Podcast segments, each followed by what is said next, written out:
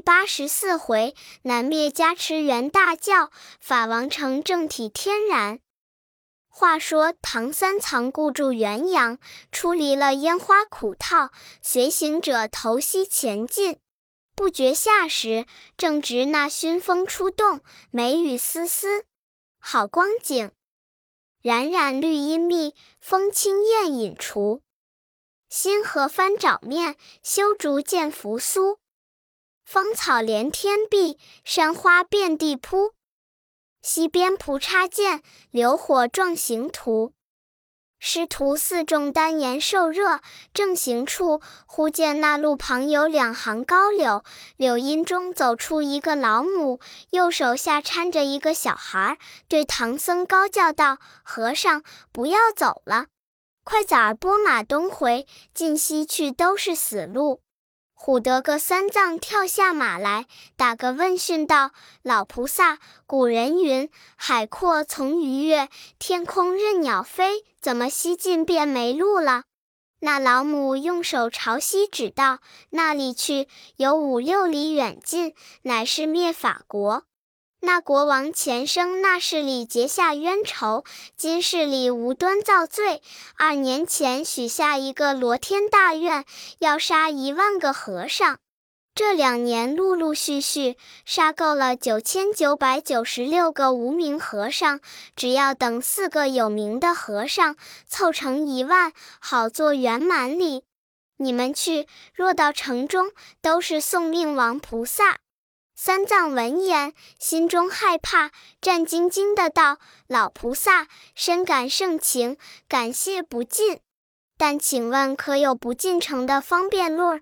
我贫僧转过去吧。”那老母笑道：“转不过去，转不过去，只除是会飞的，就过去了也。”八戒在旁边卖嘴道：“妈妈莫说黑话，我们都会飞哩。”行者火眼金睛，其实认得好歹。那老母搀着孩儿，原是观音菩萨与善财童子，慌得到身下拜，叫道：“菩萨，弟子失迎，失迎。”那菩萨一朵祥云，轻轻架起，吓得个唐长老立身无地，知情跪着磕头。八戒、沙僧也慌跪下，朝天礼拜。一时间，祥云飘渺，竟回南海而去。行者起来，扶着师傅道：“请起来，菩萨已回宝山也。”三藏起来道：“悟空，你既认的是菩萨，何不早说？”行者笑道：“你还问话不了，我即下拜，怎么还是不早礼？”八戒、沙僧对行者道：“敢蒙菩萨指示，前边必是灭法国，要杀和尚，我等怎生奈何？”行者道：“呆子休怕，我们曾遭着那毒魔狠怪，虎穴龙潭，更不曾伤损。此间乃是一国凡人，有何惧哉？只奈这里不是住处。”天色将晚，且有乡村人家上城买卖回来的，看见我们是和尚，嚷出名去，不当稳便。且引师傅找下大路，寻个僻静之处，却好商议。真个三藏一言一行都闪下路来，到一个坑坎之下坐定。行者道。兄弟，你两个好生保守师傅，待老孙变化了，去那城中看看，寻一条僻路，连夜去也。三藏叮嘱道：“徒弟呵，莫当小可，王法不容，你须仔细。”行者笑道：“放心，放心，老孙自有道理。”好大圣，话毕，将身一纵，呼哨的跳在空中。怪哉！上面无绳扯，下头没棍撑。一般同父母，他便骨头轻。伫立在云端里，往下观看，只见那城中喜气充融，祥光荡漾。行者道：“好个去处！为何灭法？看一会，见见天昏，又见那。”十字街灯光灿烂，九重殿香霭钟鸣。七点侥幸招碧汉，八方客旅谢行踪。六军营，隐隐的画角才吹；五鼓楼，点点的铜壶出滴。四边素雾昏昏，三是寒烟霭霭。两两夫妻归绣幕，一轮明月上东方。他想着，我要下去到街坊打看路径，这般个嘴脸，撞见人必定说是和尚。等我变一变了，捻着诀，念动真言，摇身一变，变做个扑灯蛾儿。行戏一敲轻巧，灭灯扑烛头明。本来面目化生成，浮草中间灵应。美爱阳光处艳，茫茫飞绕无停。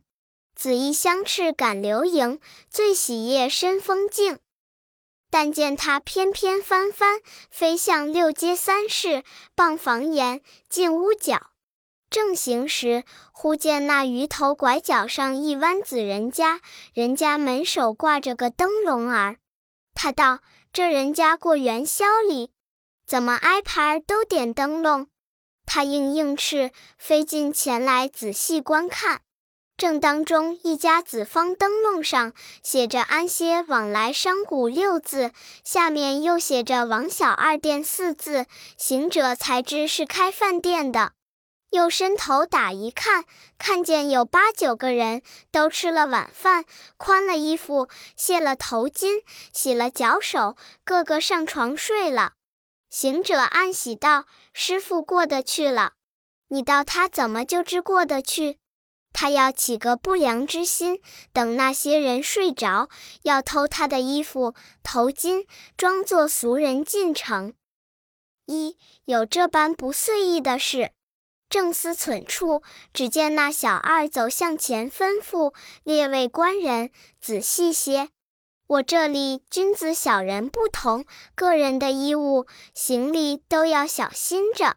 你想那在外做买卖的人那样不仔细？又听得店家吩咐，越发谨慎。他都爬起来道：“主人家说的有理，我们走路的人辛苦，只怕睡着，急忙不醒，一时失所，奈何？你将这衣服、头巾、大帘都收进去，待天将明，交付与我们起身。”那王小二真个把些衣物之类，尽情都搬进他屋里去了。行者性急，展开翅就飞入它里面，钉在一个头巾架上。又见王小二去门首摘了灯笼，放下吊搭，关了门窗，却才进房脱衣睡下。那王小二有个婆子，带了两个孩子，哇哇聒噪，急忙不睡。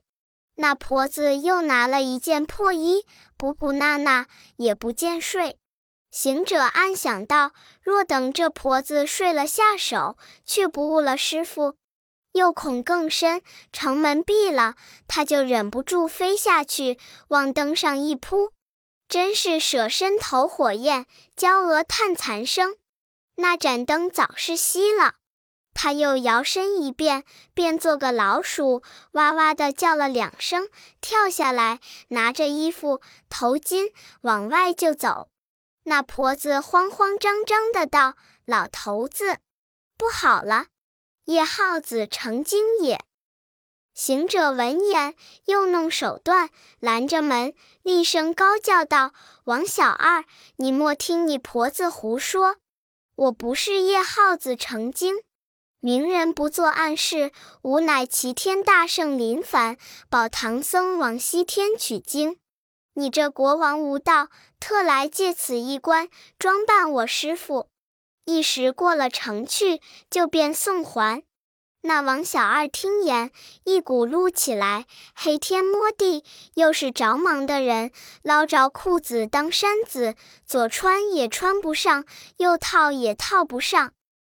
那大圣使个设法，早已驾云出去，复翻身，径至路下坑坎边前。三藏见星光月角，探身凝望，见是行者来的至近，即开口叫道：“徒弟，可过得灭法国吗？”行者上前放下衣物道：“师傅要过灭法国，和尚做不成。”八戒道：“哥，你乐看那个里？不做和尚也容易，只消半年不剃头，就长出毛来也。”行者道：“那里等得半年，眼下就都要做俗人哩。”那呆子慌了道：“但你说话通不查理？我们如今都是和尚，眼下要做俗人，却怎么戴的头巾？就是边勒住，也没收顶绳处。”三藏喝道：“不要打花，且干正事。端地何如？”行者道：“师傅，他这城池我已看了，虽是国王无道沙僧，却倒是个真天子。城头上有祥光喜气，城中的街道我也认得，这里的湘潭我也省得会说。”却才在饭店里借了这几件衣服、头巾，我们且扮作俗人进城去借了宿，至四更天就起来，教店家安排了斋吃。挨到五更时候，挨城门而去，奔大路西行，就有人撞见扯住，也好舌辩，只说是上邦钦差的，灭法王不敢阻止，放我们来的。沙僧道：“师兄处的最当，且依他行。”真个长老无奈，脱了扁衫，去了僧帽，穿了俗人的衣服，戴了头巾。沙僧也换了八戒的头大，戴布的巾儿，被行者取了些针线，把头巾扯开，两顶缝做一顶，与他搭在头上，捡件宽大的衣服与他穿了。然后自家也换上一套，道：“列位，这一去，把师傅徒弟四个字儿且收起。”八戒道：“除了此四字，怎地称呼？”行者道：“都要做弟兄称呼。师傅叫做唐大官，你叫做朱三官，沙僧叫做沙四官，我叫做孙二官。但到殿中，你们切休言语，只让我一个开口答话。”等他问什么买卖，只说是贩马的客人，把这白马做个样子，说我们是十弟兄，我四个先来另店房卖马，那店家必然款待我们，我们受用了。临行时，等我十块瓦茶，便块银子谢他，却就走路。长老无奈，只得取从。四众忙忙的牵马挑担，跑过那边。此处是个太平境界，入更时分，尚未关门，径直进去，行到王小二店门首，只听得里边叫里，有的说我不见了头巾，有的说我不见了衣服。行者只推不知，引着他们往斜对门一家安歇。那家子还未收灯笼，即进门叫道：“店家。”可有闲房儿，我们安歇。那里边有个妇人答应道：“有有有，请官人们上楼。”说不了，就有一个汉子来牵马。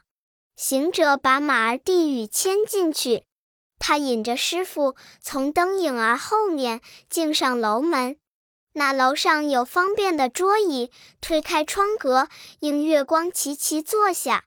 只见有人点上灯来，行者拦门一口吹息，道：“这般月亮不用灯。”那人才下去，又一个丫鬟拿四碗清茶，行者接住。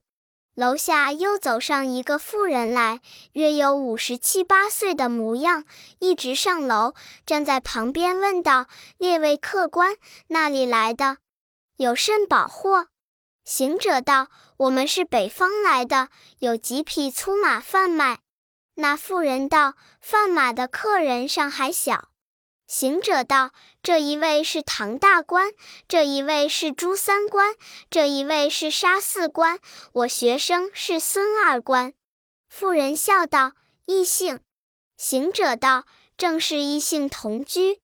我们共有十个弟兄，我四个先来令店房打火。”还有六个在城外借歇，领着一群马，因天晚不好进城。待我们赁了房子，明早都进来，只等卖了马才回。”那妇人道：“一群有多少马？”行者道：“大小有百十匹儿，都像我这个马的身子，却只是毛偏不一。”妇人笑道：“孙二官人诚然是个克刚克己，早是来到舍下，第二个人家也不敢留你。我舍下院落宽阔，草杂齐备，草料又有，凭你几百匹马都养得下。”却一见我舍下在此开店多年，也有个贱名。先夫姓赵，不幸去世久矣。我唤作赵寡妇店。我店里三样待客。如今先小人后君子，先把房钱讲定，后好算账。行者道：“说的是，你府上是那三样待客？”常言道：“或有高低三等价，客无远近一般心。”你怎么说三样待客？你可是说说我听。赵寡妇道：“我这里是上中下三样。上样者，五国五菜的筵席，是先豆糖桌面，二位一张，请小娘儿来陪唱陪歇，每位该银五钱，连房钱在内。”行者笑道。相应啊！我那里五钱银子还不够请小娘儿礼。中样者和盘桌，只是水果、热酒筛来瓶子家猜枚行令，不用小娘儿，每位只该二钱银子。行者道：“一发相应。”下样怎么？妇人道：“不敢在尊客面前说。”行者道：“也说说无妨。”我们好捡相应的干。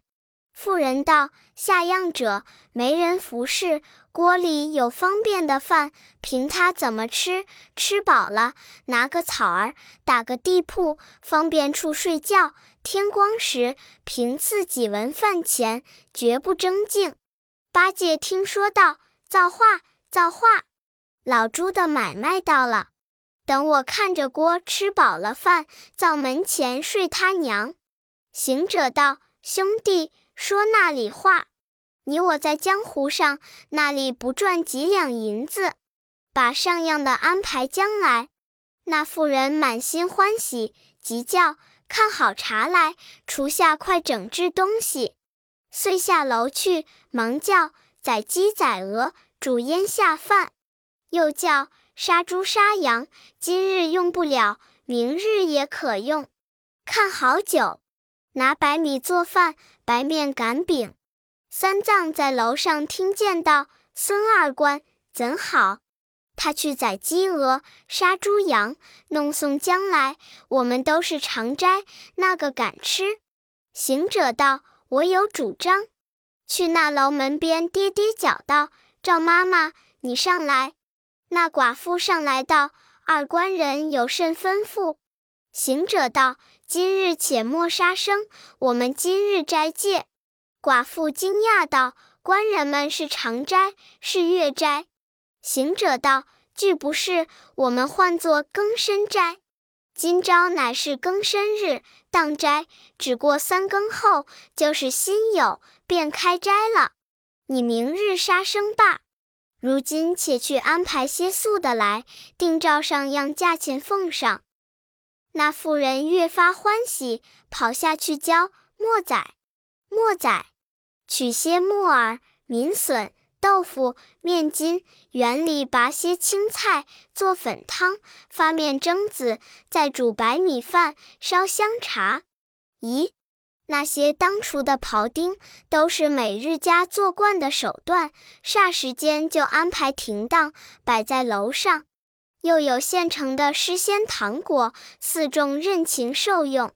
又问可吃素酒，行者道：“只唐大官不用，我们也吃几杯。”寡妇又取了一壶暖酒，他三个方才斟上，忽听得乒乓板响。行者道：“妈妈，底下倒了什么家伙了？”寡妇道：“不是，是我小庄上几个客子送租米来晚了，教他在底下睡。因客官道，没人使用，教他们抬轿子去院中请小娘儿陪你们。想是轿杠状的楼板响。行者道：“早是说理，快不要去请。一则斋戒日期，二则兄弟们未到。”索性明日进来，一家请个表子，在府上耍耍时，带卖了马起身。寡妇道：“好人，好人，又不失了和气，又养了精神。叫抬进轿子来，不要请去。”四众吃了酒饭，收了家伙，都散气。三藏在行者耳根边悄悄的道：“那里睡？”行者道。就在楼上睡，三藏道：“不稳便，我们都辛辛苦苦的，倘或睡着，这家子一时再有人来收拾，见我们或滚了帽子，露出光头，认得是和尚，嚷将起来，去怎么好？”行者道：“是啊。”又去楼前跌跌脚，寡妇又上来道：“孙官人又有甚吩咐？”行者道。我们在那里睡？妇人道：“楼上好睡，又没蚊子，又是南风，大开着窗子忒好睡觉。”行者道：“睡不得，我这朱三瓜有些寒湿气，沙四瓜有些漏尖风。唐大哥只要在黑处睡，我也有些儿休明。此间不是睡处。”那妈妈走下去，倚着桂兰叹气。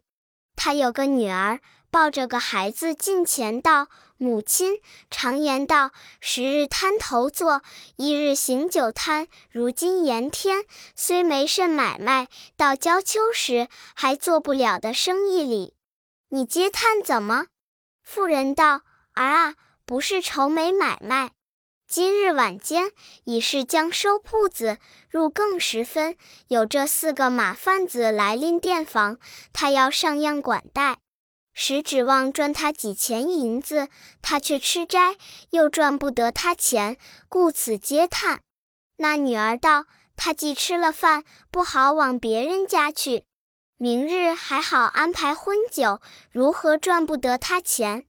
妇人又道：“他都有病。”怕风，休亮都要在黑处睡。你想家中都是些单浪玩的房子，那里去寻黑暗处？不若舍一顿饭与他吃了，教他往别家去吧。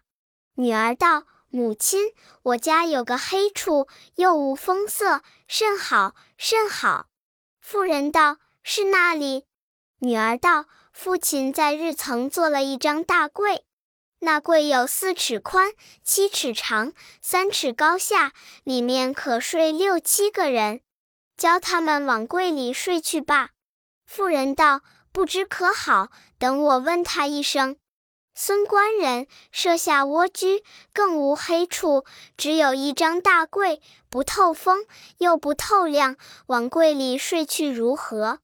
行者道：“好，好，好。”急着几个客子把柜抬出，打开盖儿，请他们下楼。行者引着师傅、沙僧拿担，顺灯影后进到柜边。八戒不管好歹，就先进柜去。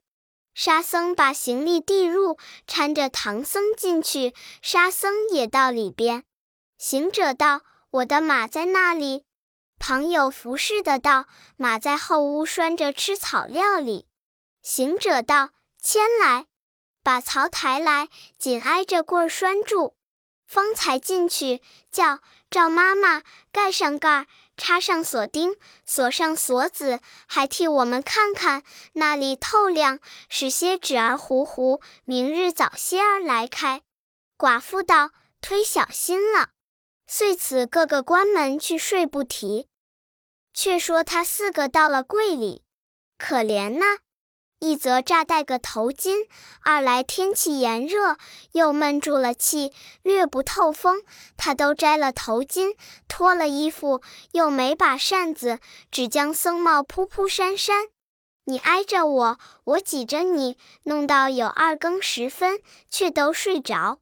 唯行者有心闯祸，骗他睡不着，伸过手将八戒腿上一捻。那呆子缩了脚，口里哼哼的道：“睡了吧，辛辛苦苦的，有什么心肠还粘手粘脚的耍子？”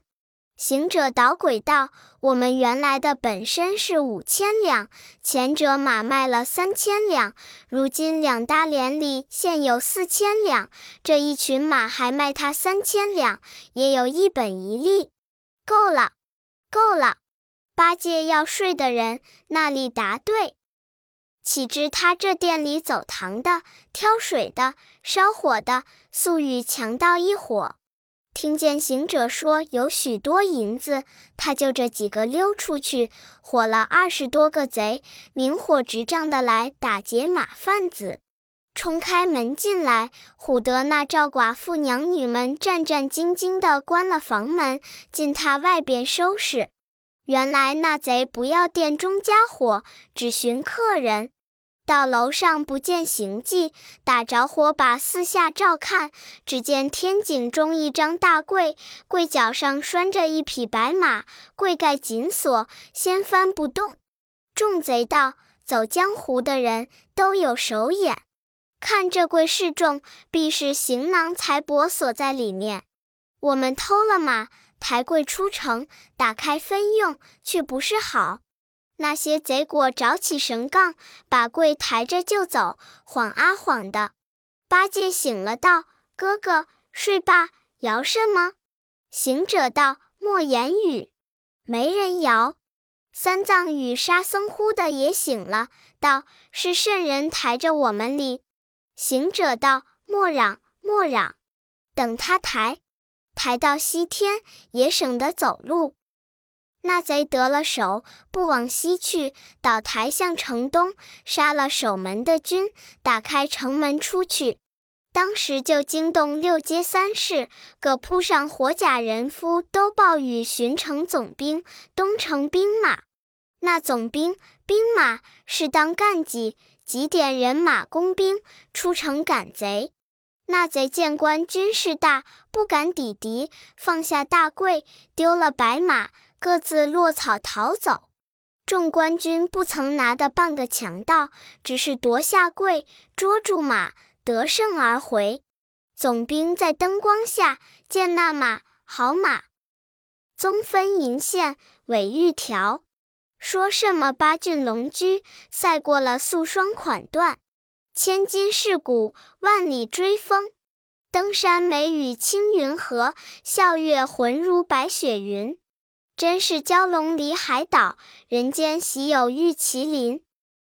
总兵官把自家马儿不骑，就骑上这个白马，率军兵进城，把柜子抬在总府，同兵马写个封皮封了，令人巡守，待天明起奏，请旨定夺。官军散气不提。却说唐长老在柜里埋怨行者道：“你这个猴头，害杀我也！”